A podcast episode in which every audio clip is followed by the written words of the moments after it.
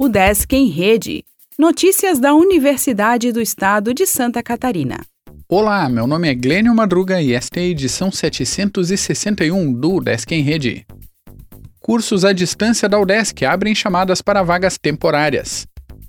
A UDESC está com inscrições abertas para três chamadas externas que selecionam professores formadores, orientador de trabalho de conclusão de curso e tutor presencial para dois cursos à distância ofertados pela instituição, por meio do Sistema Universidade Aberta do Brasil para professor formador do curso de Biblioteconomia EAD, com vagas em cinco disciplinas, as inscrições poderão ser feitas até a próxima quarta-feira, dia 17, e o resultado será divulgado em 31 de agosto. Também para o curso de Biblioteconomia EAD para tutor presencial no Polo de Chapecó, as inscrições poderão ser feitas até 26 de agosto e o resultado será divulgado em 5 de setembro.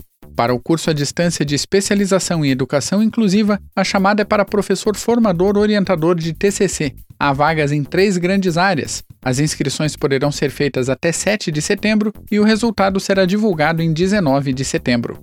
Os admitidos serão bolsistas da Coordenação de Aperfeiçoamento de Pessoal de Nível Superior. Os valores das bolsas podem ser conferidos nos editais. Mais informações podem ser obtidas com a Coordenação Geral da Universidade Aberta do Brasil na UDESC, pelo e-mail uab.udesc.br. Ensino divertido de matemática é tema de evento da FAED. Gratuito e aberto ao público, Colóquio de Educação busca apresentar nova perspectiva dessa disciplina. Estudantes da UDESC poderão fazer intercâmbio da Abroem,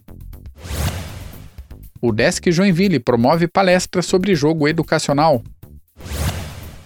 Pesquisas de fisioterapia são apresentadas em encontro. Cefid define programação da 17ª Mostra de Dança. Break Literário terá nova edição em Balneário Camboriú. Searte oferece vagas em oficina de escrita teatral.